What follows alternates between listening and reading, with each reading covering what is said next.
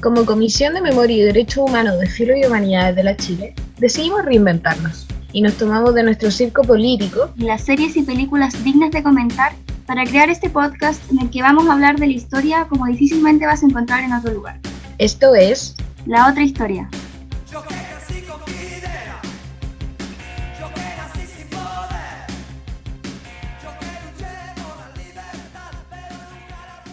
Hola, hola. Konbanwa, Olguita-kun. Ah. Genki desu Me siento... Ah, ¿cómo te quedó el ojo? Ya. Vamos a partir al tiro este programa dejando en claro una situación que a lo largo del capítulo van a poder evidenciar. Hoy se toman los oídos de este programa una producción, así es, del país japonés. Por lo tanto, japonés, no existe un país japonés, es Japón. Digo, en efecto. En efecto, partí mal al toque, este, nada va a salir mal. Eh, bueno, ya mejor empieza a hablar tú de la película, porque la verdad es que yo no cacho nada de Japón. me gusta mucho la producción del anime, pero no, no me puedo considerar por respeto a la gente que sabe demasiado, no puedo considerarme una persona otaku. Sí, es verdad. Hay gente que con desconocimiento, con admiración, pero desconocimiento me desclarezaré en este capítulo. sí, hoy día vamos, bueno, vamos a tener nuestro top 6 cargado de desgracias, ¿cierto? De cosas varias. Y después vamos a hablar de Akira, que es una película de anime japonesa del año 88 y que es terrible importante como para el cine en general de ciencia ficción y también para la industria de la animación japonesa porque es un antes y un después dentro de, de la animación y no sé, como que también es súper importante como para la occidentalización de la animación japonesa porque vendió caleta de, de copias como sobre todo en Estados Unidos, pero también en otros países como fuera de, de Oriente. Así que primero vamos con nuestro top 6 y después hablamos de la película como siempre. Eh, antes de empezar, me gustaría como agradecer igual a la gente que nos escucha porque como que ya nos han empezado a llegar algunos comentarios, así como de, ah, nos gusta el podcast o qué bacán este capítulo, así que muchas gracias y sigan haciéndolo por favor porque nos... Porque yo a veces siento que estamos teniendo una conversación así como entre las dos y que nadie nos va a escuchar nunca. Y, y no, hay veces que veo hartas visitas y que agradecemos mucho. Gracias. Sí. Y acuérdense que si no han visto las películas que hablamos, pueden escuchar igual el top 6 y después otro día cuando la vean, lo escuchan. ¿ah? O mejor, vayan a ver las películas de las que hablamos y después escuchen nuestro podcast. y ahí nos dicen, no, sabéis que hablaste pura weá, o no, sabéis que me gustó caleta la bola. Podríamos conversar, debatir. Así sí, aceptamos propuestas también de películas o de series. No una weá de, o sea, no una serie de 20 temporadas, pero ah, igual se puede hacer. La otra historia según Grey's Anatomy. Ah, me muero, me muero. No, no la vería. Nada contra la gente que le gusta Grey's Anatomy en todo caso, pero... Gracias por estudiar medicina, pero no, no es lo mío. No es lo mío. Lo mío es Sabatini, ya. Ahí viene más ilusión. Más de un año, más de un año se viene. Ay, weón. Podríamos hacer un capítulo entero de Sabatini, ¿qué esta weá? Ah, ya, ahí lo pondremos a discusión editorial del podcast. Ya, reunión de pauta. Entre tú y yo. Vamos al ranking. En el número 6 tenemos a la multitudinaria marcha del retraso de hoy. Hoy día estamos a sábado 25 grabando con anterioridad el podcast. Y nada, pues para hoy día yo ni no tenía idea. Ayer caché que estaban como los del rechazo eh, haciendo una convocatoria para hoy día, como muy nada. Igual vergoña, weón una caravana como de 20, no, 10 autos, ¿cuántos eran? Re poco igual. Eran como 10. Ya, seamos generosos y digamos que 15 autos. 15. Y Así como un estimado. Yo siento que lo que más vergüenza me dio fue que igual uno siempre sabe que los pacos no les van a decir nada, po. Sí, pero yo me pregunto, ¿qué permiso sacaron? ¿Cómo se llama? ¿Cómo se saca ese permisito? Para salir a protestar contra el rechazo. Eh, o sea, por el rechazo. Por, por, ah, porque nosotras estamos en contra del rechazo. Sí. Porque estamos aprobando. Así Apruebo, convención constitucional, todo que sí. Eh, ¿Tenía algo más que decir respecto a esta gente? No, era para burlarnos nomás.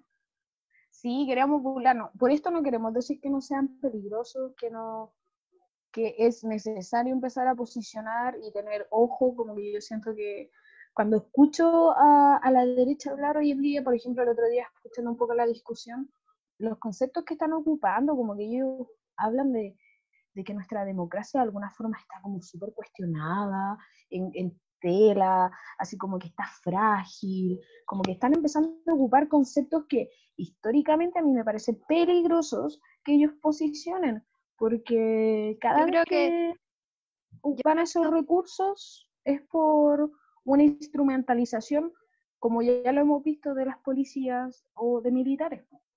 Sí, y yo creo que Full igual está dentro de, lo que sería como la doctrina del shock y la doctrina y la campaña del terror. Igual, gente, hay caleta de info sobre la doctrina del shock y de el lenguaje o la comunicación como a través del miedo, así que si quieren buscar, hay caleta en la gran internet. Y de hecho quería también mencionar lo que pasó con Londres 38. Oh, sí. Porque Londres 38 es eh, un ex centro de detención eh, clandestino de la dictadura.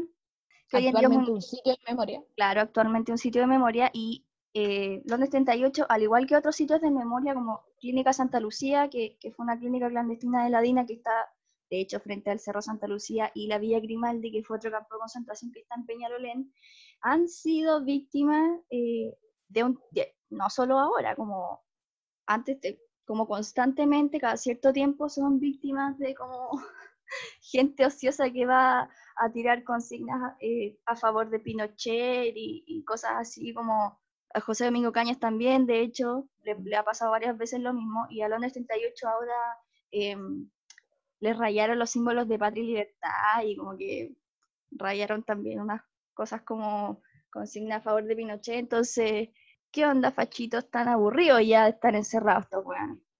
Sabéis que yo siento que lo peligroso es que no siento que sean gente tan ociosa.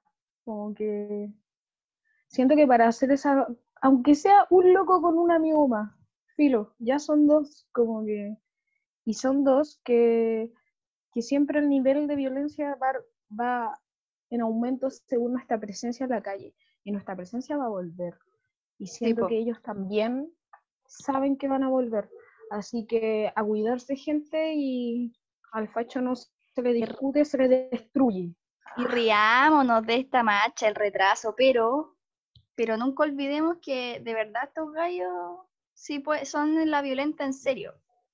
Así que bla bla bla CTM CTM. Continuamos, por favor. Continuamos. En el número 5 se viene, así es, porque aunque ellos no lo quieran, el plebiscito se viene Chile, el 25 de octubre. La alegría ya viene. no, yo no quiero que sea un plebiscito como ese. ¿Cómo? ¿Tú crees que hagan una canción? Sería como un trap la wea. Sí, y con Gianluca y Princesa Alba. Ay, no, Dios mío, Dios mío libre. Oye, yo no critico a nadie, ¿ah? Sin jugar. Ah. Ya, ya, sin jugar, pero.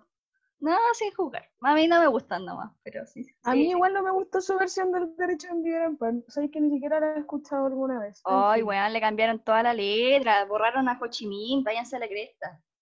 Oh, no somos nada sin Ho Chi Minh, porque era un poeta. Ho ah, Chi Minh. Oye, volvamos, volvamos. eh, ya, pues, gente, el 25 de octubre, apruebo. Y bueno, efectivamente, esta semana, yo creo que luego de la gran presión que, y grandes protestas que se dieron a lo largo de todo el territorio nacional por el 10%, contra el sistema FP, contra Piñera, por la protesta de hambre de los presos, eh, por justicia Antonia, eh, por la clasista y patriarcal justicia chilena. Entre eso, de pronto ya no se puso nada ante el juicio, lo del plebiscito, todos esos comentarios que dieron hace algunos meses algunos miembros del gobierno, yo creo que han quedado en el olvido. Y esta semana el MinSal con Cervel se pusieron de acuerdo y se entregó el borrador de protocolo sanitario para un plebiscito nacional 2020 más seguro, el cual será analizado por el Ministerio de Salud y después va a ser informado a toda la ciudadanía a través de una campaña comunicacional. Abiertamente se descarta la opción de que el plebiscito se haga durante dos días, como se había dicho al principio. Va a ser en un día, pero va a ser en una jornada larga. Eh, van a tratar de tener algunas medidas como que sí o sí, por ejemplo, los grupos de riesgo no tengan que salir, ¿cómo se dice esto? ¿Cómo se dice como el, que tiene que ir a la mesa y la abuela? Ah, que no sean poca, de mesa. Poca cultura ciudadana. Eh, eso, que no sean vocal de mesa, eh, tomando también como algunas medidas que, bueno, posteriormente van a seguir informándonos. Se espera que por lo menos haya una 45.000 urnas, incluso toda una noche, como que se espera que sea una jornada bastante larga y se espera que por lo menos un 92% de la población vote ese día. Eh, sí, weón, sí, va a se ser. tiene alta expectativa ante esa votación, considerando que yo creo que los últimos procesos cívicos que hemos visto no han tenido gran contingente de masa votante, han sido votaciones que han destacado por, por la cantidad baja de personas que han asistido. Y no sé, siento que se viene alta expectación. Así es gente el 25 de octubre a decir, yo apruebo convención, eh, ¿cómo?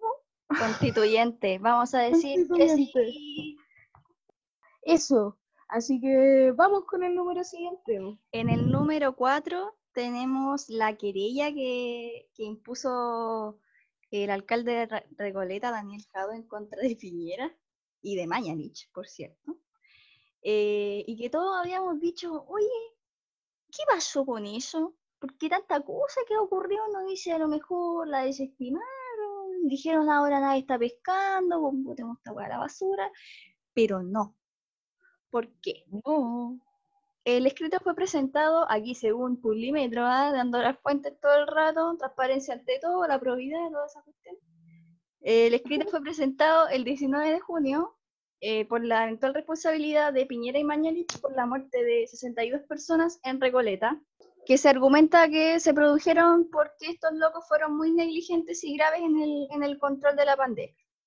Entonces, estos locos presentaron un recurso de reposición Dice, la magistrada María Fernanda Sierra del tercer juzgado de garantía de Santiago rechazó el recurso de reposición en contra de la decisión de admisibilidad de la querella presentada por Daniel Jaude contra Sebastián Piñera y Jaime Mañalich. Ah, y también es para los subsecretarios de salud Luis Zúñiga de Paula Daza. ¡Ah, buena! ¡Me encanta! ¡Oh, no sabía eso! ¡Qué buena onda! Estamos muy satisfechos por esta decisión y lamentamos que el gobierno, a través de sus abogados, intentara frenar el proceso. Esperamos que esto siga su curso y se haga justicia por las muertes en nuestra comuna, indicó Jadwe.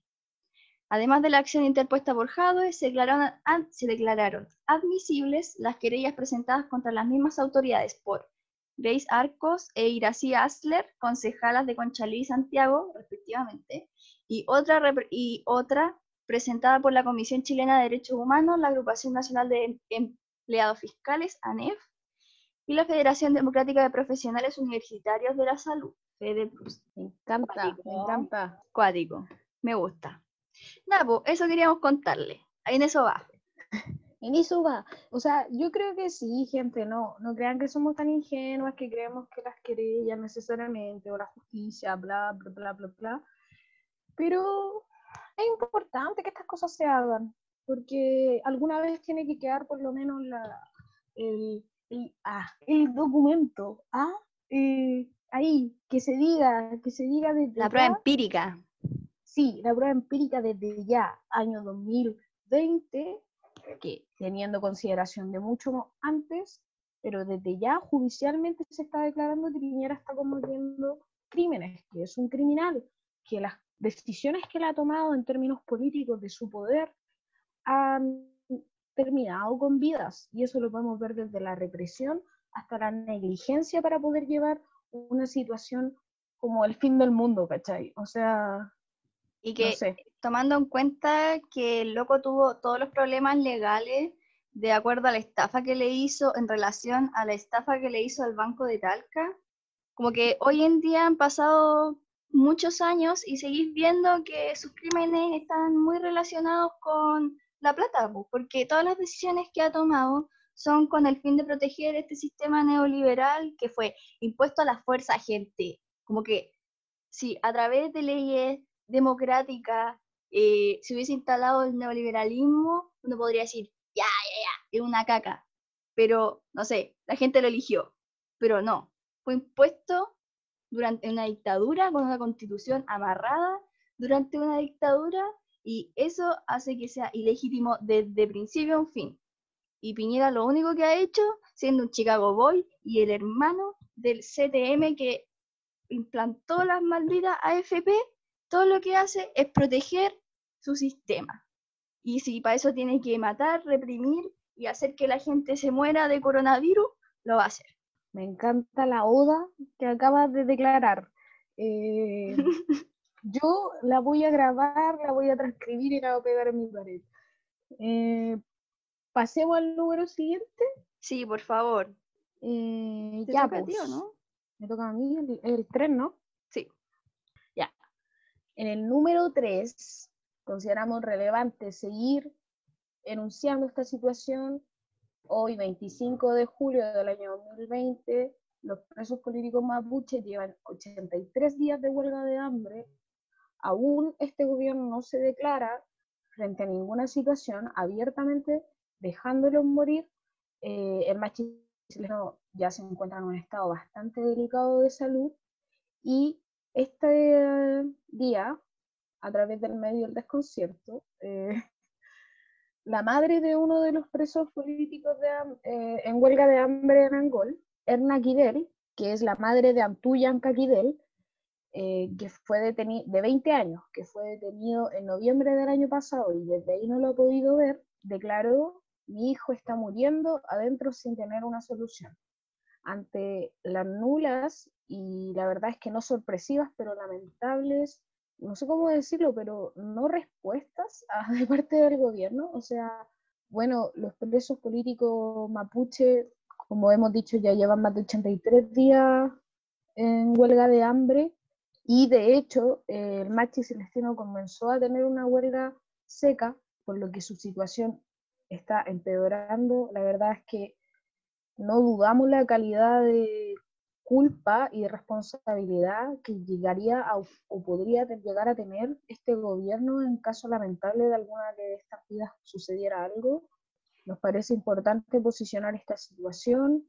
Ahí te demuestra que su argumento de no a la violencia no sirve. Sí, eso, como Porque... que abiertamente estas personas están muriendo.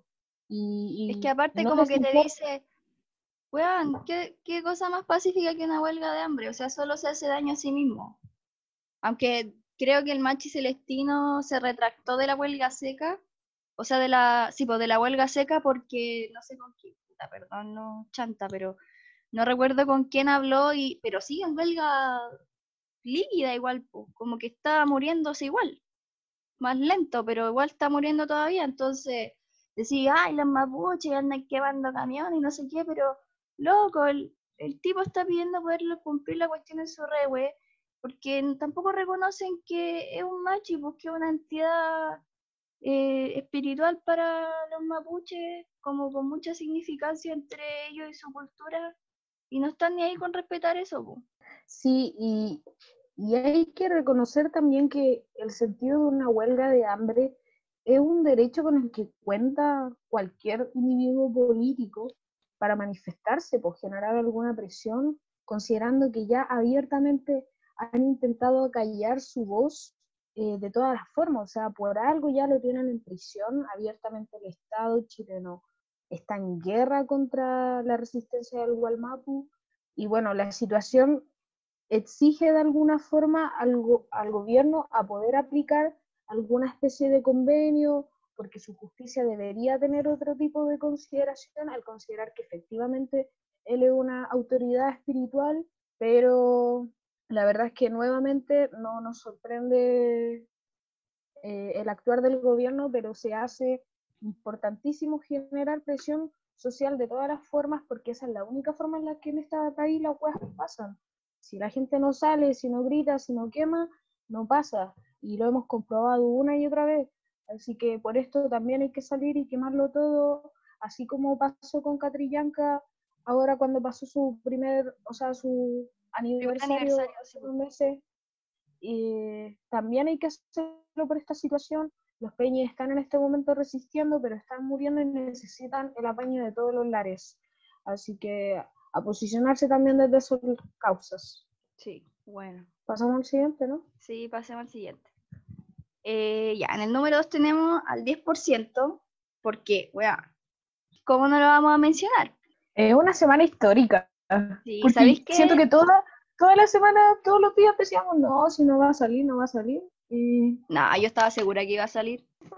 Estaba segura que iba a salir porque ¿qué, ¿qué, otra opción van a tener, loco? Si la gente está para la embarrada, necesita la plata.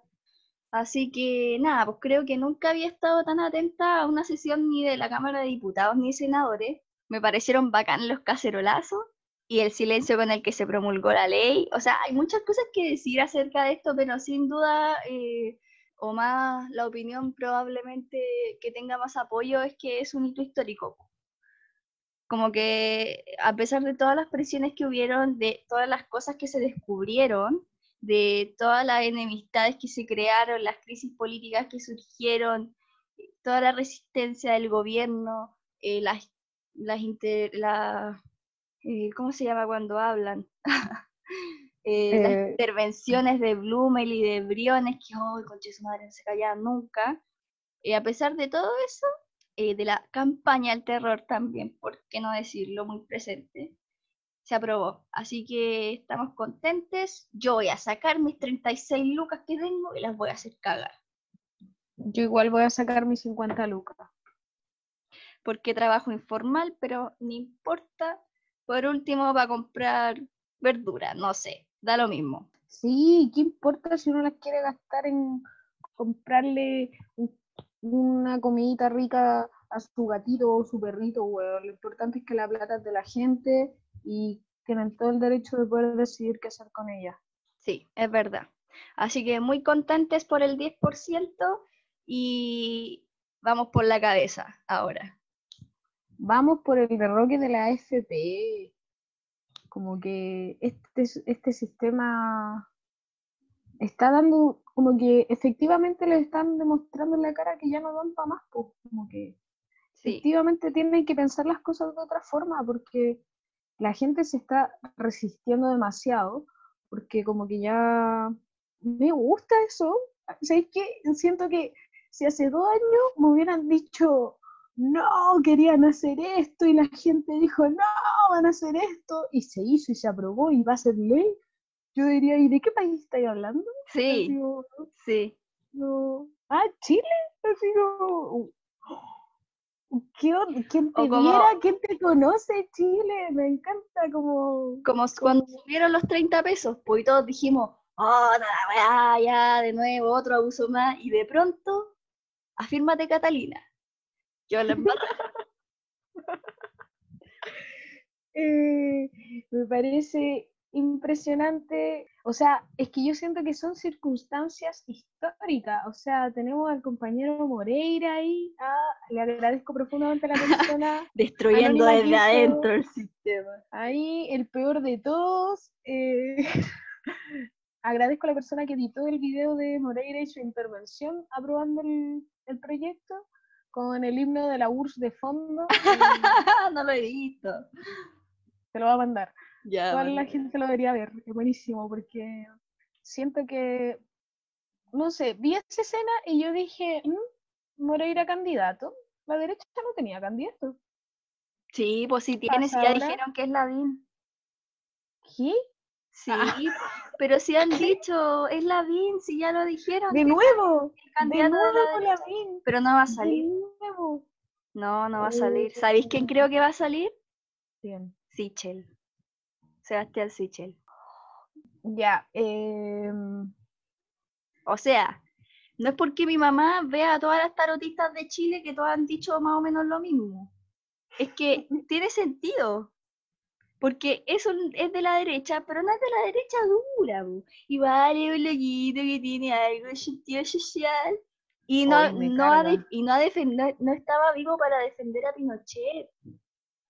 Porque esa se la van a son- cobrar a la BIMPO, amiga. Son las peores de todas Oye, esas. pe- perdóname, pero Moreira jamás se atrevería ni él solo a tirarse candidato. Porque sabe que no va a pero ganar.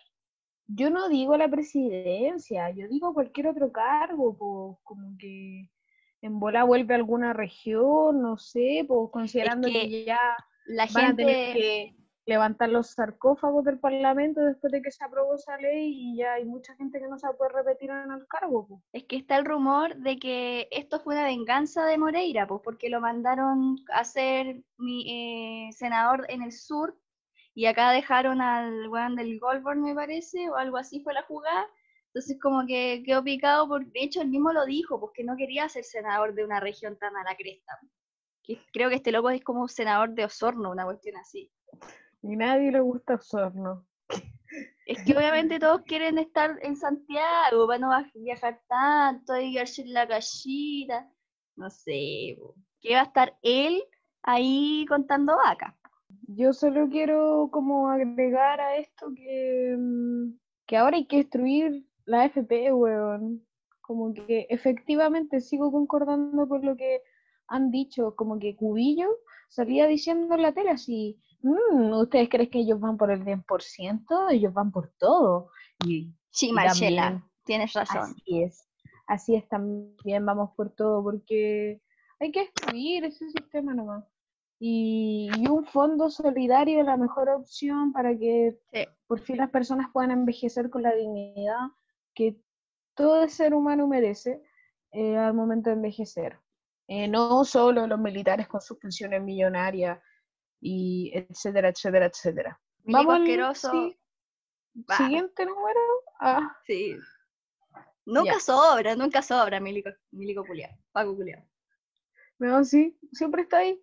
Qué bueno. Ah, eso es. Así como en Diego y Glot, que aparecían siempre. Siempre tenían que aparecer en los capítulos. Aquí también. Sí, les recordamos que tenemos un capítulo de Diego Glot. Ah, por si no lo han escuchado.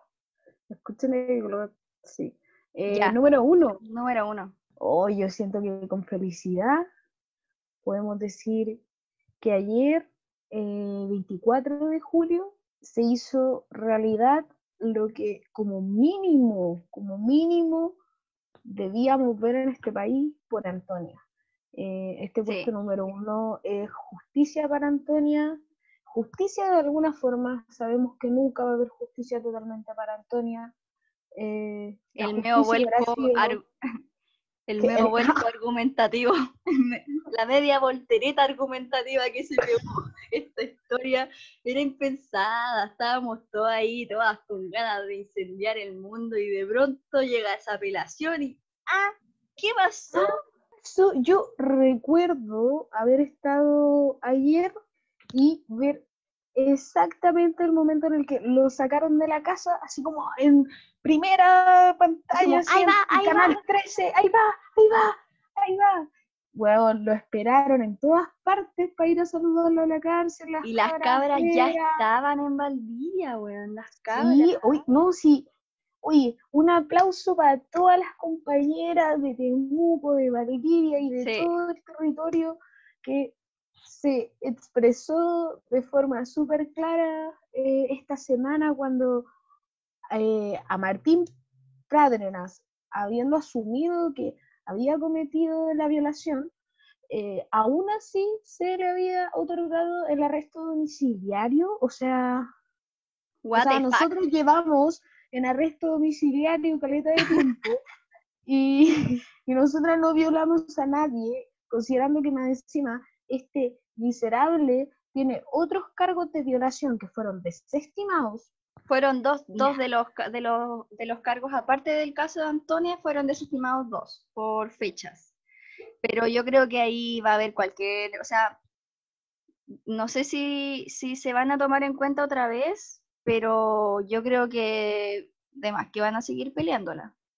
Sí, demás que sí. Bueno, y luego de que al otro día y en la noche y, quedó, quedó lo que pasa cuando las feministas nos enojamos, como que, como que siempre yo siento que a las mujeres nos, ¿cómo está la palabra? Eh, ay, el relleno que te voy a hacer. No, eh, nos sobreestiman. Nos subestiman. Eso, gracias. ya, ahora, un, dos, tres. Los hombres eh, están sobreestimados. ya, a las mujeres nos subestiman. Eh, siempre ahí que, ay, si solo son mujeres, ay, ¿qué van a hacer si solo lloran o solo reclaman? Pero nosotras cuando reclamamos, reclamamos de verdad, dejamos la cagada, y si tenemos que quemarlo todo, lo vamos a seguir quemando todo, porque el caso de Antonia es un caso que se ha hecho público de mala manera, lamentablemente, y con mucho morbo de parte de la prensa burguesa, pero se ha hecho público, pero Antonia y por todas, porque muchas más son las mujeres que han tenido que vivir situaciones similares a la de Antonia, muchas mujeres han vivido abusos y los tienen hasta el día de hoy en silencio, y los tienen hasta el día de hoy en silencio debido a que sabemos la nula calidad que tiene la justicia para poder abarcar este tipo de violencias. Así que nada, pues Martín está en la cárcel con pena preventiva mientras se investiga para hasta que pueda hacer la condena. Yo me siento satisfecha, aún enojada, pero satisfecha un poco. Así como, mira tú, mira tú, que creíste que te iba a ir para la casa, ño, ño, ño ño, Las feministas no, no perdonamos, no olvidamos. Y, como dice la buena Natalia Valdebenito, vamos a huevear, vamos a huevear y vamos a seguir hueveando. Sí, igual como que yo también quiero destacar, a pesar de que sí, la presión, la prisión pública fue muy importante como para el caso, que si no hubiese sido por el fiscal y por el abogado de la familia, así como por eh, Mercedes Bulnes, que fue la abogada, que es la abogada de otra de las víctimas, eh, no sé, qué, no sé qué, cómo hubiese salido, porque de verdad que la defensa del fiscal fue brillante, una perspectiva de género que yo realmente no me esperaba. Yo soy de esas personas que no se espera nada. Como que no esperaba que en esta circunstancia hubiese habido una defensa por parte de la fiscalía, por lo menos, tan cuática. Y me encantó porque fue todo el rato parándole los carros a la defensa de Pradenas, que realmente es repulsiva. El día que asqueroso. Sí, el día que estaban como en el juicio en el primero cuando el loco quedó con, con arresto domiciliario, me acuerdo que me metía a, como estaba haciendo otra cosa y, me metía a escuchar un rato como la conversación y, y me salí, no, no soporté, no soporté cómo escuchar la defensa del gallo porque todo el rato como apelando a que ella estaba ebria porque en bola ella había tomado, o sea, como si eso fuera una razón para que alguien pueda violar a alguien. Como diciendo que ella en bola estaba como eh, despechada porque había terminado con su expololo y en bola le quería sacar celos eh, y muchas cosas así muy nefastas. Eh, después como que dijo que, que, las personas y la presión social era como que estaban en contra de, de su, de su defendido. Y después en la apelación que hicieron ahora estaba como desestimando el testimonio, o estaba desestimando el hecho de que la defendida de Mercedes Bulnes, esta abogada que comenté recientemente, fuese realmente una víctima de Pradenas porque la cabra el otro día de la supuesta violación y se sacó una foto sonriendo. y según él, esa no es una conducta de una mujer violada. No. Entonces, como que Ah, y de hecho tengo más que decir. Dale, dale, suéltalo, amiga. Está circulando en internet la información de que, eh, bueno, es, el suegro, el ex suegro de Pradena el que le paga el abogado. Este ex suegro, eh, abuelo de su hija, Diosito, pensar que Martín Pradenas tiene una hija me perturba profundamente. Tiene una hija. Tiene una hija. Qué paja. Y bueno, este ex suegro, que, que es parte como de la Cámara de, de, Agricultura o de Comercio, una cuestión así, es como de los empresarios más conocidos de, de Onda con más poder de Temuco, eh, es parte como, como de una asociación de víctimas del terrorismo, una wea así, así como, el buen debe ser full facho. Y este abogado defendió al Paco que mató a Matías Catrileo, y a otros personajes detestables de la, de la, historia judicial chilena, en este momento no recuerdo, pero sí me acuerdo perfectamente que uno de esos personajes detestables era el Paco que mató a Matías Catrillo. Así que creo que de hecho defendió a otros gallos como por crímenes de derechos humanos, y el Juan tiene como... es un nefasto. Así que aún así, con este viejo cerdo como defensor y con un, un hombre con bastante poder defendiéndole y poniéndole la fianza, igual el loco terminó en cana y, y nada, satisfacción total. Esto es por Antonia, por todas las compañeras y, y eso es lo que me encanta del feminismo, que, que como no tiene necesariamente así como los pasos a seguir y es un proceso como que nosotras avanzamos y no nos devolvemos, como que solo vamos creando y creando, creando más. Sí. Así que afírmense, weón. La pera. Sí, afírmense porque nosotros no nos vamos a detener por nada. Sí. Así que nuestra vida es la que está siempre en juego, así que no nos vamos a detener. Eh, ya, pues. Pasemos a la película. Ya.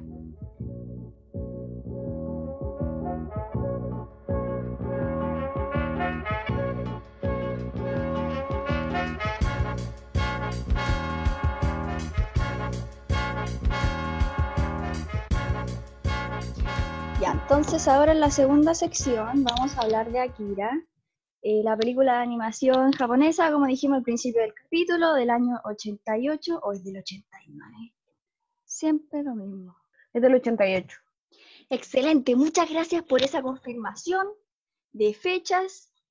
Entonces, eh, le vamos a comentar un poco cómo vamos a hablar de esta película, porque la verdad es que de, desde el primer capítulo del podcast hasta ahora solo hemos tratado eh, temáticas que nos lleven al pasado y esta película nos lleva al futuro. Entonces ustedes dirán, ¿qué van a decir con respecto a esta película que se sitúa en una realidad súper futurista? Bueno, lo primero que podemos decir es que podemos hablar del contexto de producción de esta película, que nos puede decir muchas cosas, así como sobre la historia de Japón y cómo son algunas características principales eh, que se han estudiado y que como que se sabe que son características principales como sociales de Japón y que también influyen en esta película. Primeramente, el contexto de producción eh, nos referimos a eh, la época, el año, el contexto histórico en donde se, se sitúa como la escritura del manga de esta historia y posteriormente la realización y eh, estreno de la película. Sí, esto fue, como dijimos, la publicación en el año 88. Eh, bueno, Akira fue creado, la película fue dirigida por el creador del manga del mismo nombre, que es Katsuhiro Tomo, y la película abiertamente marca un antes y un después en cómo se tenía considerado al anime. Mm. Eh, siendo como en verdad una película que llegó realmente como a todo el mundo. Sí, pues principal, eh, y lo más cuático de que haya llegado a todo el mundo, sobre todo en Estados Unidos, donde fue como éxito de, eh, como de vistas, de gente que la vio, que más que nada decía que el internet que es como que la gente la arrendaba más que la fue a ver al cine, era inesperado, pues de hecho pensaban que que no iba a tener el éxito que tuvo, porque hasta hoy en día es una de las películas de culto tanto japonesa como también del, del género de la, de la ciencia ficción. Y bueno, yo creo que podríamos hablar un poco de qué onda Japón en el 88, porque que una película se plantee futurista, eh, yo creo, creo que habla bastante también de, de, cómo se está pensando el mundo del hoy. Eh, cuál es la necesidad de pensar en el, mañana, por lo que me gustaría que empezáramos a profundizar en la historia de Japón. Ya, pues. bueno, Japón es un, es un país que está en Asia, está como a lo más al este de Asia, está al este de China y, también un poco de, también de Corea.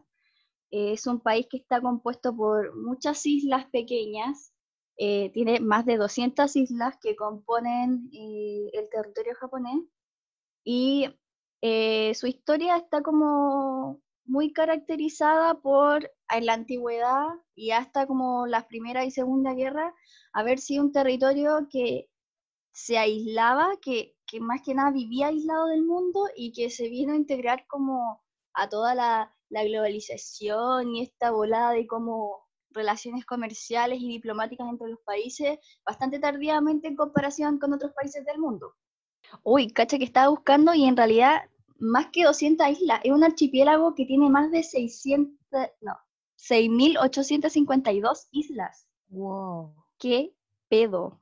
Eh, las cosas que pasan en, el Pacífico, pues que es un lugar en donde las placas convergen de maneras tan eh, tripiadas y generan fenómenos como el cinturón de fuego del Pacífico. O sea, Japón tiene paisajes bellísimos de grandes volcanes y es como un conjunto de islas, un archipiélago, como acabamos de escuchar. Me recuerda mucho a Chile en alguna perspectiva. Sí, de hecho tiene una geografía muy parecida con Chile, con muchos cerros, mucha actividad sismográfica, sismológica, no sé cómo se dice, y tiene, tiene de hecho un, a pesar de que está en el hemisferio norte, tiene un clima bastante parecido con Chile.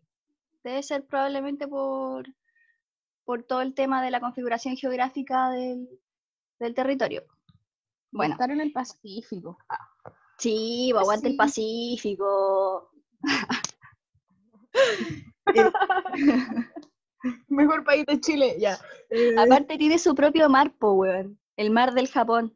Chao. La wea buena. No, magnífico. Ya, bueno. Dentro de su historia, historia antigua, ¿cierto? La gente ahí haciendo su vida en el paleolítico, neolítico, todo esa shit. Y desde el siglo XII más o menos, que, que es Edad Media, hasta eh, ya el siglo XIX, eh, Japón estuvo gobernado por shogunatos, que son gobiernos militares, que también se llaman bakufu, que tenía como breves interrupciones entre medio, pero en general esa era como la dinámica que había, eh, y había un emperador también. Entre medio, como más o menos en 1600, el país como que entró como a, aislamientos, como decíamos anteriormente, como medios intermitentes, en donde no había contacto como con el exterior, que igual teniendo en cuenta como que Corea y China y, lo que hoy día es Rusia están terrible cerca, como es como que fuera un, mini Mediterráneo. Mm. Ese, esa como ese espacio geográfico que hay ahí entre esos países. Bueno, la cosa es que después, eh, como en, el siglo XIX, con conflictos internos, algunas eh, insurrecciones y algunas peleitas por ahí civiles, se proclamó ya formalmente así el imperio de, Japón. Y después de eso como que hubo un par de guerras, como la guerra... un poco de risa, así como... ¿Qué? Ay, que la por acá, por allá. nah, el imperio de Japón. Pucha, lo siento, pero es que, mira, si me pongo a decir como cosas demasiado así como, ay, en este momento la era. No, si está bien. como que siento que nadie lo va a entender. No, si está bien, amiga. Solo agregaría que es un contexto, el siglo XIX, final del siglo XIX, principio del siglo XX, es un contexto en el que la hegemonía o el concierto de Europa se da en términos de imperios. Pues como que está el imperio eh, austrohúngaro, está el imperio alemán, bueno, que se va a formar el imperio alemán, como que está esta lógica de imperio, entonces Japón de alguna forma entendiéndose como un igual en el sentido de que puede darle la cara a todos estos loquitos, también se declara imperio, como que no son los únicos locos. Es que aparte Japón, como durante estos dos siglos que contaba, como de entre el siglo XVII al XIX, estaban en su lapo, estaban como peleando entre ellos, las guerras civiles, se han visto en Oyacha, ustedes van a cachar. Eh, Campesinos que se matan uno a otro. Estaban en esa, pues, si Japón era, muy feudal hasta en esta época. Entonces, finalmente, pelea para acá, pelea para allá, emperador Meiji, imperio del sol naciente, chao, nada con cosas.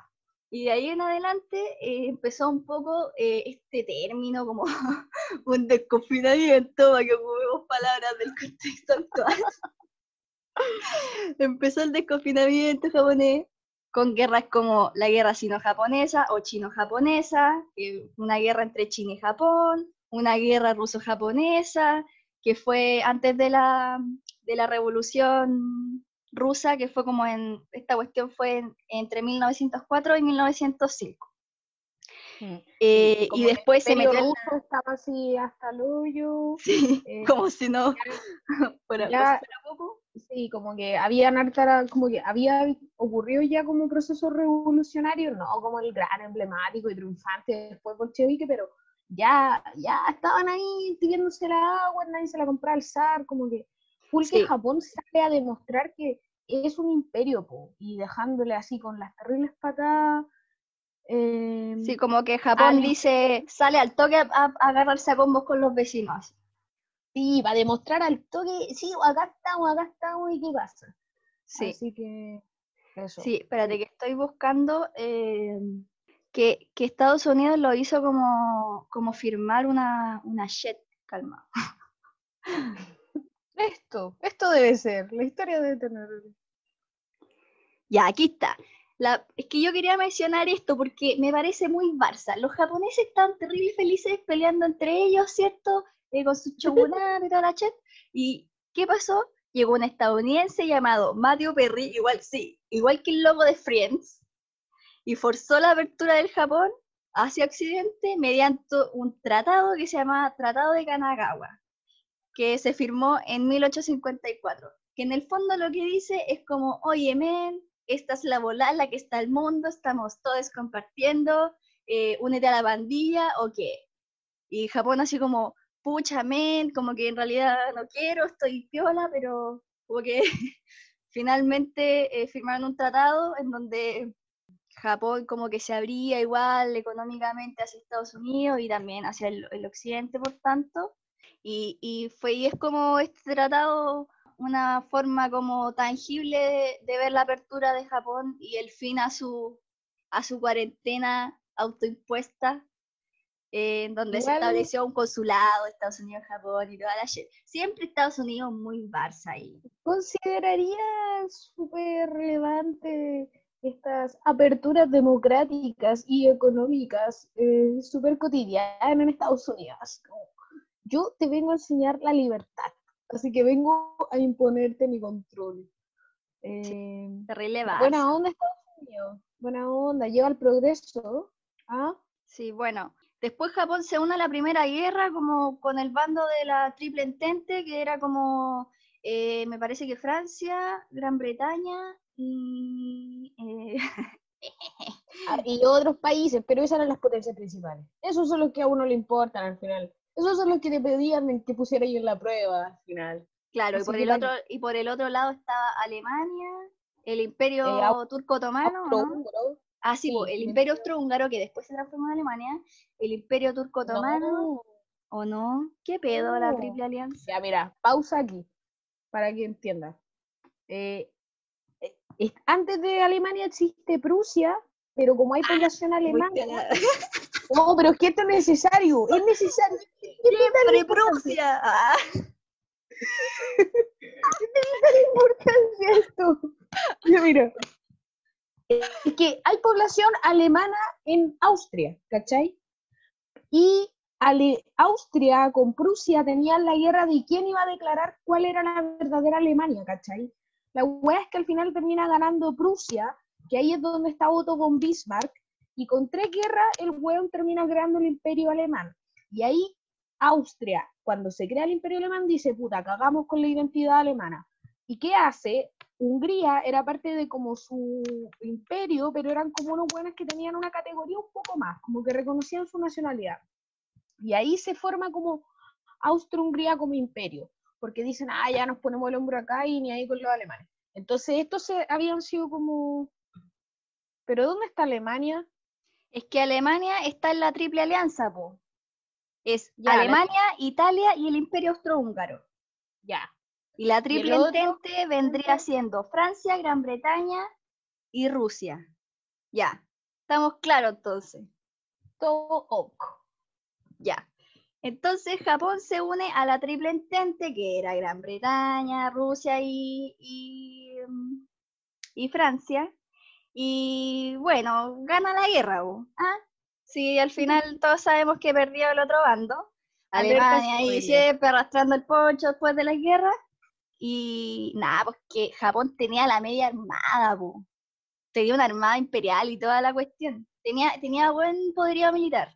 Quiero saber por qué se une la guerra. Ya, bueno, filo, filo. Después de Japón ya tuvo, llegó a tener como territorios en China, en Corea, en Taiwán, en Filipinas, igual en caleta de, de lados. Y finalmente, eh, en la Segunda Guerra, no sé qué cresta pasó, se unieron a los nazis. Loco, es que en la Segunda Guerra existe lo que se llama el eje Berlín-Roma-Tokio, que es una alianza que sí, hace Hitler con Mussolini y con eh, el emperador de Japón, y que de alguna forma se sentía la identificación al ser gobiernos como totalitarios, autoritarios, que tenían como un proyecto nación súper claro en términos ideológico y ético, y, y nada, Japón podía dar cara en el Pacífico a todo, ¿cachai? sí, pues ellos tenían como toda la fuerza en, en este eje que es como, era defender el Pacífico y llegó a cuestionar la histórica máxima de que la gran armada del mundo siempre había sido la británica, y aquí Japón llegó y dijo, no, ¿qué pasa, loco? Acá hay más, así como... Sí. ¿Vos creéis que eres la única isla que tiene poder? Sí, es verdad. Así que nada, pues la sucedió, por ejemplo, Pearl Harbor, que, que, es esta ofensiva japonesa, que muchos historiadores se han comentado por qué cree esta Japón bombardeó Pearl Harbor, que era esta base naval de, Estados Unidos Hawái. Después vinieron las bombas de Nagasaki y Hiroshima. Igual es súper cuático como el tema de Japón uniéndose al nazismo, porque yo una vez vi una película que como que el mi lucha de, de Hitler, el Mein Kampf, no había llegado completo a Japón, porque los locos obviamente eran la raza aria y, los japoneses no son la eran raza la amarilla, eran la tez amarilla, pues, como que Entonces como que, claro, Japón era como, como un perrito faldero que le servía, ¿cachai? Y dentro de todo, yo igual tengo como mis reservas acerca de todo el tema del honor japonés y el araki y, los kamikazes y toda la bola, porque hay, hay información y hay testimonios en internet de de lo que hizo el ejército japonés con las mujeres en Corea, por ejemplo, que las tenían como esclavas sexuales y que son mujeres a las que el Estado japonés no les ha dado, no les ha dado la, las reparaciones correspondientes a, tales sufrimientos, como llevárselas de sus casas como esclavas sexuales, como para satisfacer eh, las necesidades de los soldados en medio de una guerra, es terrible acuático. Como que Japón tiene una bola en general en, los el mundo oriental, pero Japón sobre todo que es tan cuático en cuanto a sus reglas sociales y siempre te pone, eh, de hecho lo podéis ver como en los animes en general, tiene muy presente el tema como del honor y de, los deberes como de persona y de los valores personales eh, de no pasar a llevar a los demás y todo el cuento. Y esto es como una contradicción recuática que tiene mucha relación con la violencia de género, una sociedad que igual es súper machista y que muestra alto grado de misoginia en algunas como aspectos como estas prácticas. Mm. Que de hecho se invirtió después porque el bando de Japón, de Alemania y de Italia pierde la Segunda Guerra y después de eso... Alerta spoiler. sí, Estados Unidos... spoiler. Estados Unidos interviene Japón y se quedan interviniendo el país hasta los 70, hasta la década de los 70, son 30 años, pues igual es cuático y ahí se invierte la situación porque fueron las mujeres japonesas las que sufrieron ahora las consecuencias como de la intervención estadounidense en Japón y, de todo el, la explotación y abuso sexual que convino, que conllevó todo eso. Eh, pueden ver películas muy ridículas que le encanta eh, a las mamás, como por ejemplo El último Samurai. Pero bueno, algo es algo. Eh, Yo había pensado en el gran material que esa película innecesariamente larga de Pearl Harbor y una duda de Netflix. La odio. Es innecesariamente larga. La odio. Eh, Ridícula.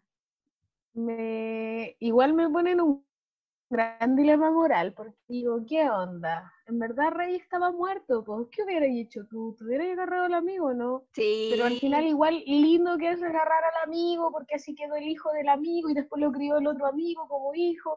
Todo queda en familia. A la uno le hubiera gustado ese final. Puta, ¿sabéis qué? Como que lo que me carga de Pearl Harbor es esa parada estúpida que tienen los gringos como de, ay, nosotros somos invencibles y somos tan fuertes y los japoneses nos esperaban lo que el poder que nosotros teníamos en nuestros corazones y la weá y la weá. Y es como ya, está bien, los gringos en la Segunda Guerra no son precisamente los malos, pero vieja. No soy Barça. Vieja, nunca vamos a olvidar que esas bombas atómicas significaron un nivel de destrucción a civiles, a gente inocente, que no tiene nada que ver con sus conflictos de poder imperialistas, eh, generando secuelas de dolor hasta el día de hoy. Así que no vamos a olvidar que son unos genocidas violadores de derechos humanos, weón, no importa qué tan noble nos parezca cómo actúa el presidente o no sé qué, y cómo son felices los niños al final de los conflictos, los campos del sur. No, no nos importan esas postales con buenos atardeceres. De hecho, podríamos ver la tumba de la Luciérnaga más adelante. ¡Uy! para llorar. Sí, para llorar. Ya. Bueno, siguiendo. ¿Por qué Japón es Japón? Porque después de la apertura forzada que tuvo y después de todo este como desarrollo demasiado rápido que tuvo, porque recordemos que eh, hasta un poquito antes del, siglo XX, o sea, 1900, Japón era súper feudal y súper rural y toda la chica. Después surge a través del Tratado de Kanagawa con Estados Unidos y las guerras que comienza a tener con Rusia, con China y toda la cuestión, la Primera y Segunda Guerra, y la intervención posterior de Estados Unidos en el territorio forzaron inevitablemente a que Japón se abriera al mundo occidente y por tanto a la modernización, a la globalización y a la tecnologización que se mezcla como con ese gen japonés que no sé qué tiene, que hace que hayan ido como de cero a mil en un par de años y hoy se posicionen como una de las potencias económicamente y también tecnológicamente. O sea, tienen un desarrollo, tienen wateres que se calientan para que te sientes y el water esté calentito. O sea, ese nivel de tecnología es lo necesito lo han pensado todo y, bueno, ¿para qué vamos a negar también el nivel de, de, despojo en términos de emocionalidad y, sensibilidad que ha llevado también la tecnología como a eso? O sea, Japón está como esta voladita de que arrendáis como piezas de como un metro en el centro y en esas cosas la gente vive porque se va a trabajar y está todo el día en la pega y no sé qué. O, la alta carga yo creo que la individualidad japonesa, o sea, se acentúa debido a como la alta densidad y toda la cuestión, pero yo creo que ellos son así como sociedad, son, son refríos y, no son tan, tan, no sé, pues pegotes como nosotros, son más individualistas, ¿cachai? Yo creo que eso es propio de su cultura, ¿no? O sea, siento que, como te decía, se acentúa, pero, pero son así, pues. Ya, sí, es que a eso es lo que me refería de mis diferencias, como que a mí me choquea, porque la otra vez, por ejemplo, veía un reportaje y una mexicana que vivía hace años porque se había casado con un japonés allá en Japón y la bola, como que ella decía que abiertamente eh, le choqueaba lo poco afectivos que eran, como que ella necesitaba abrazar gente, estaba como acostumbrada que aquí en Latinoamérica, por cualquier weá así, pa, te tiráis encima a la gente, que le dais besos, que el cariñito, y allá. Y pues una salud que... persona que quiere y se toquetea entero, se desuquea, toda la cuestión. Todo. O sea, cuánto he sufrido así cuando. Bueno, en verdad aquí en Corona no, pero no sé, pues así me imagino como un saludo de codo a mí no, no me satisface, ¿cachai? No, no me eh, saludís con esa weá. Si me vaya a saludar con el codo, no me saludí, weón. Mejor no, mejor no nos tocamos. Eh, así que no sé, ya. Eh, ya, pues ¿podríamos entonces. empezar a hablar de. Sí, Sí, perdón por esta introducción tan larga, pero es que sentimos que es importante llevar al mundo eh, la historia del mundo y no solo encasillarnos en Estados Unidos y Europa. Así que, ya, por el contexto de producción de esta película es en los 80, en donde está full el género de ciencia ficción, como en general en el cine. En la década de los 80 salen todas estas películas como Volver al Futuro, E.T., eh, Terminator, todas esas cuestiones. Y Akira viene a ser como una película que, como dijo la Olguida, marca el anime de Japón porque la animación es como... eh, es muy avanzada para la época, po. Estripiada, digámoslo. Cuática. De hecho, en, eh, las, como los dibujos son como, no sé, hay tomas que tienen como 24 dibujos por segundo. Como que, ay, te muestra toda esa... Yo solo había visto ese nivel como de cuatiquismo en Evangelion, que es como del 94, pero esta película es como que había escenas donde yo decía, uy, bueno, me va a dar un ataque de epilepsia. weón". Así es, así es como que terminé como, como ace- acelerá, así como Sí, la cagó. alto viaje. Sobre la película en sí, lo primero que me llamó la atención, que también que le llama la atención a uno cuando ve como en general películas que eh, te hablan como de la época en la que vivimos, porque Akira empieza en el 80 y ¿cuánto? En el 81 me parece. No, en el 88. Te dice que ellos están en el 88, pero se pega un, un salto hasta el 2019. Entonces es como interesante ver cómo los japoneses en el 88 se imaginaban que iba a ser el mundo, Tokio en, en especial, en específico, en el año 2019. Tokio. Neo Tokio. sí. Así que eso es lo primero, pues como, no sé, a mí me llamó la atención que a pesar de que todavía no hay autos voladores, eh, sí hay muchos edificios, como que eso era muy cuático de, de la película, estaba todo el rato el, el- como el telón de fondo era de las escenas, eran como los edificios muy, muy grandes. Sí, y, y yo siento que igual de alguna forma la película parte brevemente como hacía en el 88 con una explosión que a mi parecer la primera imagen que me da a recordar es eh, como la explosión de una bomba atómica. Y Sí. más allá de que afirmo o no eso, igual de alguna forma hay que considerar que eso es parte del imaginario eh, de cómo se reformulan después igual la sociedad. O sea, Japón después de la bomba atómica se reconstruyó y, pareciera ya que no hubieran casi secuelas, pero en la película igual siento que presentan esta como pugna que de alguna forma hay entre cómo avanza la sociedad y cómo también avanza este progreso y esta tecnología y esta civilización, eh, como en un sentido arquitectónico como súper atrapante. Como que yo siento que eso es, como que los edificios nos envolvían, eh, cómo nos envuelve también esta sociedad. po. Sí, po.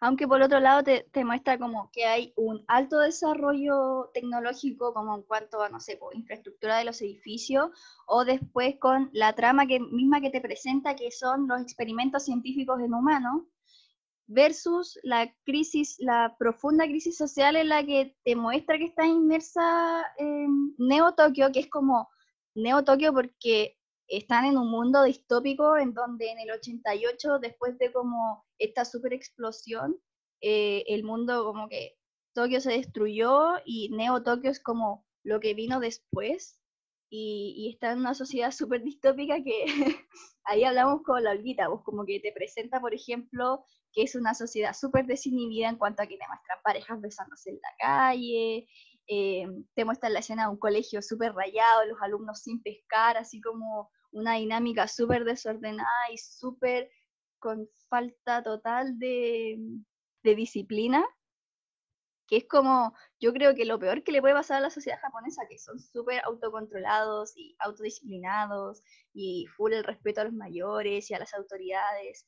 Y aquí en esta película te muestra que no es así, como para nada es así. Y, sí, y de hecho, esto también como que entra al tiro en función de que, de alguna forma, como que los protagonistas son parte de una pandilla de jóvenes que todavía están en el liceo, eh, pero que tienen como una pandilla de motocicleta y la volada y, y, andan agarrándose a palos con otra pandilla de motocicleta y, y, son malos porque andan en motocicleta.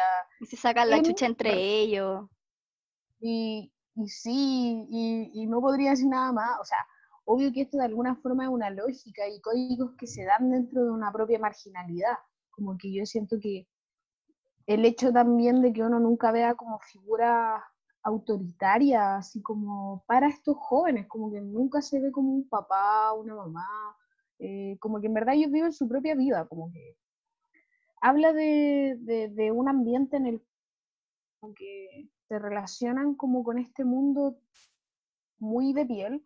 Sí, pues porque en un principio te lo grafica, te muestra que son cabros como Taneka y Tatsuo, que son como los principales de esta pandilla, que claro, no tienen ninguna autoridad, como que no muestran que tienen familia, nada. Después te dice que son huérfanos, que de hecho son amigos desde niños, que se conocieron en el orfanato, pero en un principio como que te presenta esa realidad. Y podríamos como hablar de, no sé, igual la trama es como terrible loca porque es como que unos cabros que están en una pandilla y de repente agarran a uno y están como estos niños que tienen cara viejo y como que agarran a un cabro y se lo llevan y le empiezan a hacer pruebas humanas muy así Stranger. Sí, e, es que es bien raro, suena, suena bastante desordenado, pero es así, como que aparece este niño con cara de viejo, este loco lo choca, adquiere algo y se lo llevan. Va, experimento, gobierno, gobierno que está abiertamente en crisis y que en segundo plano te va mostrando a lo largo de la trama que está en abierto conflicto con estudiantes, movimientos políticos, muestran la represión cotidiana, pero lamentable, del el actuar de fuerzas especiales, matando gente, disparando a la cara, y todas esas cosas que sabemos que ocurren. Pero en plano secundario, en relación a toda esta súper y corrupta red de investigación científica con personas donde este cabro empiezan a, a cachar que empieza a pegarse los medios flachazos de poder y viajes súper místicos. Eh, la verdad es que yo estaba al principio, era segunda vez que la veía y aún así estaba como, ¡ay, esto es demasiado! Así como, ¡qué mal viaje! Yo en un momento estaba como, pucha, me siento tonta, ¿sabes que No sé lo que está pasando. y después como que te lo explicaba y decía, ah, ya, buena, buena, ya, ya. Y después, de nuevo, otra wea como con los viejos, los cabros chicos con cara viejo, y yo decía, ah, ¿qué onda estos pendejos? Y después como que este cabro Tatsuo como que se va a la B y empieza como a matar a todos y se sale de control, como que primero empieza a tener visiones, después empieza a tener como poder de telequinesia, después ya no, mal, todo mal. Y yo dije, ah, me estoy yendo para allá. Sí, como eh, el arco, cuando comienza el arco Tatsuo en la bastarda, así, Tatsuo eh, matando pacos, matando todo. Eh, ahí en la película ya lleva como una hora y de hecho el amigo de Tatsuo pregunta, ¿y quién es Akira? Y uno dice, yo también quiero saberlo. Sí, viene Akira. ¿Por qué la película? Por fin lo preguntaron, gracias. Sí, así como, weón, gracias ah, porque, weón, no hemos hablado de Kai. ¿Por qué dejamos a la mujer atrás? Me da rabia. ¡Uy, qué rabia! Porque hay un personaje femenino, un personaje femenino que vale la pena en esta película, que tiene algún grado de incidencia en la trama de esta película, y es Kai, que de hecho es una miembro de una organización que está como en contra del gobierno y que de hecho como que es súper raro porque Taneka, que es el loco de la moto roja, el amigo de Tatsuo, como que se encuentra con Kai, que es miembro como de la resistencia en contra del gobierno, como cuando se lo llevan preso al, al principio de la película, y tú decís, ya, ¿qué pedo? Y después se separan. Pero después como que vuelven a juntarse porque llegan como ambos a, a un mall, que es como donde esta, esta loca con su organización hizo un atentado y puso una bomba, y ahí como que se conocen porque ellas estaban como enterados de que el gobierno había había como secuestrado o había como tomado a una persona de la calle y lo habían transformado en su nuevo conejillo de indias. Y Taneka se da cuenta que es su amigo Tatsuo que se había escapado del hospital, pero después como que lo vuelven a buscar y se lo llevan como en la calle con un operativo terrible brígido y se lo vuelven a llevar para seguir haciendo experimentos con él. Y ahí como que se juntan y empiezan como a buscar a Tatsuo que está, como dice la villita en la bastarda, como matando a todo el mundo. Y esta como diferencia de personajes también es como una forma, nosotros creímos cuando estábamos conversando antes del capítulo, de cómo ver el mundo, po cómo ellos entienden el mundo en el que viven. Porque por un lado Taneka es como un lobo que anda en su moto, no tiene familia, wherever, me da lo mismo, soy un chico malo. Y por otro lado... Me rápido y furioso. Claro. Y por otro lado, Kai es como súper idealista, está muy preocupada de los compañeros de su organización, como que está full metida en una wea igual brígida, como que te muestra que su organización es cuática porque, o que se meten como espías, ¿cómo se llama? cuando se metieron a la... Infiltran, se infiltran. Claro, como que con su organización se infiltran en esta como edificio del gobierno, como que es recuática, po. Y por otro lado está el coronel, que está todo el rato preocupado como de mantener el control militar de la cuestión y como que los experimentos que están haciendo con las personas obtengan los resultados que él quiere y no pase lo que pasó con Akira. Y ahí todo así, ¡ay, quién es Akira! Y por último está el doctor que está preocupado de su experimento sin pensar por un segundo que podría dejar la media zorra. Porque es fascinante el objeto de estudio, por favor. Ven a mirar esto. Eh, pero señor, está quedando la cagada en la ciudad. Pero mira los resultados que ha dado el objeto de estudio. Esto es como el nacimiento del universo. Sí, eh, eh, de hecho, alerta spoiler, llega un momento en el que en la película Kai le revela la verdad de, por fin, lo que todo Chile esperaba. Nos dicen, ¿qué es Akira? Y la respuesta, yo creo que me deja un poco igual ahí. Y nos dice, es una energía absoluta. Y yo así, oh por Dios. ya empezaron con sus weas, dije yo. Yo así como, oh, ya, ¿de qué estamos hablando aquí? Ya. Yo, siento que es como, sé que no hay visto Evangelion, pero en bola hay gente que va a escuchar el capítulo que la ha visto, y me pasó eso, como que estaba todo el rato así como, oye, pero ¿qué son los Eva y la Maggie? ¿Y por qué estos ángeles vienen a la tierra? ¿Y, qué onda? Porque, porque Evangelion se va en la media volada, pues como en la en la volada de como la introspección y los conflictos personales internos de los personajes y como que se va tan en esa que yo quedé como media traumada. Entonces ahora cuando empezaron como con la volada de energía yo dije, no, no de nuevo, por favor. Y pucha, si lo decía así, es un poco así, pues porque de alguna forma después como que ya subo a estar la bastarda y dice, ay, yo quiero ver a este loquito de Akira y la abuela, y yo creo que para picarse más a choro, pues así como, ay, yo soy el más choro de los choros. Y efectivamente llega a encontrarse con Akira, pues. El punto es que el encuentro con Akira sí o sí iba a desencadenar la explosión del mundo, o sea, la explosión de por lo menos Tokio. Porque, Akira fue, perdón, sí, dale tú. Ah, ah, ah, el momento de la, la, revelación.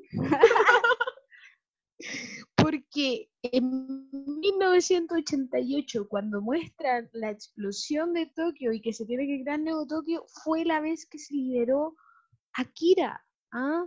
Entonces, ah, se viene la destrucción. Y, y ahí igual agregaría como que Kai dice que es una energía, pero después te muestran que en realidad Akira era un niño que fue eh, blanco de pruebas científicas, como los otros niños que te los muestran como, perdón, pero para mí son los niños con cara viejo, como que eran, eran de la misma, y, y, después de como la explosión, Akira como que se fue a la vez y se transformó en lo que veíamos que, éramos, que eran como unos frasquitos, pero eso es pues, como que también te muestra que desde antes de esta explosión y desde antes que Tokio y Japón fueran distópicos, eh, como universos o escenarios distópicos, ya estaban con este tema de las pruebas y que de hecho no aprendieron nada. Porque Akira dejó la media cagada y aún así siguieron con las pruebas y toda la bola. Y nada, ahí hacemos con este tema de, la ciencia y la maldad. Eh, hacemos relación con, con, la ciencia de verdad, que en la antigüedad era bastante cruel. Hoy en día, si bien prueban en animales, eh, antes se usaban humanos, por ejemplo, esclavas negras, ¿ah? para estudios ginecológicos del llamado padre de la ginecología, usaba esclavas negras. Eh, u otros científicos, como por ejemplo este tipo Mengele, que usaba niños judíos para hacer su experimento eh, durante el nazismo, o también, ¿por qué no?, ir a la fantasía del anime en Fullmetal Alchemist, en donde Bueno, no vamos a decir, pero la piedra filosofal no es muy santa que diga. No, la verdad es que es un tópico bastante común, lamentable pero común, de la ciencia en función de la maldad. Eh, es terrible, es terrible porque yo siento que la ciencia es, es algo tan hermoso como que en Chile tenemos eh, altas personalidades científicas y científicas, ah, científicos y científicas, científicos y científicas, eh, que lamentablemente han trabajado y se han tenido que erradicar en otros países porque aquí en este país no hay ningún financiamiento para las ciencias. Eh, de hecho, el recién creado Ministerio de las Ciencias se le reasignó y recortó el presupuesto este año para otras cosas. Wow, eh, sí, ¿quién lo diría? Justo cuando estamos en una pandemia, justo cuando la opinión científica puede ser tan relevante al momento de hablar de una enfermedad que aún no tiene cura. Eh, pero bueno, el rol de la ciencia y la maldad y del capital. Bastante, un tópico bastante común. Y ahí uno puede hacer la relación de a lo mejor por qué estaba tan la embarrada socialmente en esta película. Porque como decía la Olguita delante, las pocas veces en las que te muestra como en un plano secundario la televisión, estaban hablando en las noticias como de las fuertes protestas que habían de parte principalmente de estudiantes en contra del gobierno. Hay una escena en la que está el coronel y llega como un subordinado a decirle que habían unos gallos infiltrados, que era la organización de Kai, de esta niña bacán. Eh, y él como que no le importa porque solo quiere encontrar a Tatsuo para que no deje la embarrada. Y ahí dice, ahí no sé, pues a mí me hace pensar como, este gallo está puro pensando en su poderío militar y en que salga bien el experimento humano para que ellos, porque en el fondo su objetivo era como crear un humano eh, que les pudiera ser completamente obediente o simplemente crear ellos como otra raza que pudiera obedecerles, que ahí se puede relacionar como mucho al desarrollo de la robótica también en Japón, que es terrible Y, mm, y ahí te demuestra pues, que este loco no está ni ahí como con la gente, pues solo está como en su volada de, de poder conseguir un humano al cual poder controlar. Y sí, bueno, efectivamente... No se te escucha nada. Ah, bueno, y sí, efectivamente, lo que todos veíamos venir ocurrió y pasó eh, luego de un enfrentamiento místico hiperpoderoso. Eh, Akira se presenta en la película, eh, nos demuestran que en verdad Akira, Akira, si bien lo habían demonizado por todo como la destrucción que representaba, amo mucho el rostro humano y gentil de en verdad quién era Akira antes de que lo transformaran en eso en experimentos. Como era un niño, sí, en su relación con los otros niños, así como que era muy, me lo imaginé como muy juguetón, así como como que era terrible, así como jiji. Y, y nada, pues, al final yo siento que igual es un buen final porque terminan yéndose al cielo. todos los perritos se van al cielo. Se van al cielo. Sí, así fue. ¿Qué podía hacer pues, si, si Tatsuo estaba dejando la pura embarrada? Pues? Sí, Tatsuo no iba a irse, la bastarda. Y, y yo siento que ahí también me fui en el rollo de como que se tiran la bola de que la energía que tenía Tatsuo, si bien era ilimitada y súper brígida, como que dependía de sus propias intenciones en cómo se expresara. Pero ¿qué podíamos esperar de un cabro que había sido violentado toda su vida, que había estado abandonado, como que de alguna forma tenía sentido que su respuesta fuera la violencia contra todo. Así que... Sí, aunque igual siento que, eh, por ejemplo, hay una parte en la que llega Kaori, que es como su novia, y, y está como full volviéndose muy musculoso, así como, en, como agrandándose, y está como pidiéndole a, a Taneka así como, ayúdame, ayúdame, así muy hermanito, llame para la casa, como que igual me dio como pena porque no podía controlar en lo que se había convertido. No, es terrible. A pesar de que en un eh, principio como que le gustó ese poder. Po. Sí, porque él se sentía débil, débil en, en, comparación con Taneka que siempre lo había defendido desde que eran chicos y ahora como que dijo, ay, ahora puedo defenderte yo a ti si lo necesité, como que ya no necesito tu protección pero después como que su poder se empezó a agrandar tanto que se le, se le fue de las manos. Igual puede ser una metáfora esa cuestión. Sí, tiene mucho sentido también. Em, siento que la película es súper interpretativa, como que si bien es súper como eh, directa al momento de representar las cosas, también puede ser súper metafórica en muchos sentidos. Y siento que de alguna forma me gusta mucho como como una de las frases casi finales de esta niña con cara de anciano, cuando dice como, algún día debemos ser capaces de lograrlo porque esto ya empezó. Considerando como la energía que de alguna forma se había liberado desde como el primer suceso Akira y, y yo siento que eso igual es como un, un llamado al hazte cargo de esta sociedad en la que si bien tenemos como tantas cosas a nuestro como favor, y tantas formas de comunicarnos, eh, también son pocos los momentos en los que a veces uno se hace cargo, como, ¿cachai? Como en base a, por decir, el mismo extractivismo a lo que nos ha llevado como, como sociedad y la gran crisis como eh, mundial que tenemos en términos medioambientales, como que yo siento que igual es interesante como tensionar eso, pues como nuestro progreso, civilización y tecnología se ha basado igual en, la destrucción pues, del planeta. Y, por esto no lo estoy diciendo así como full hippie, ay, sí, lo humano y la weá, váyate cinco minutos. O sea, full que esas cosas sí, pero entendemos que hay como todo un sentido mercantil de la destrucción como del planeta y que como vemos en la película, son discusiones que dan personas a puertas cerradas, con sentidos militares, con sentidos geopolíticos, que muy poco piensan en las grandes masas populares que pueden estar en la calle exigiendo cosas. Sí, porque al final em, es como este extractivismo y la explotación eh, en pos como del consumismo y, y, la economía, como que está pegado al poder, o sea, ¿de qué te sirve la plata? La plata es para poder consolidar tu poder.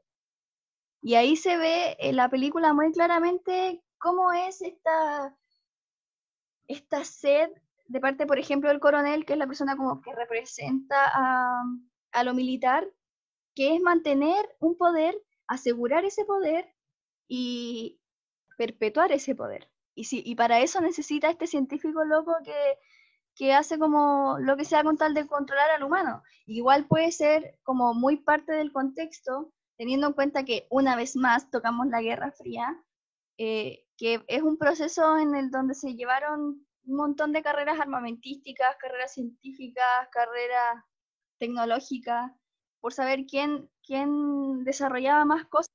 Y la medicina obviamente también entra dentro, entra dentro. Entra dentro. Así es, pues. no sé, yo creo que ya podríamos ir cerrando. Sí, yo creo que sí. Sí.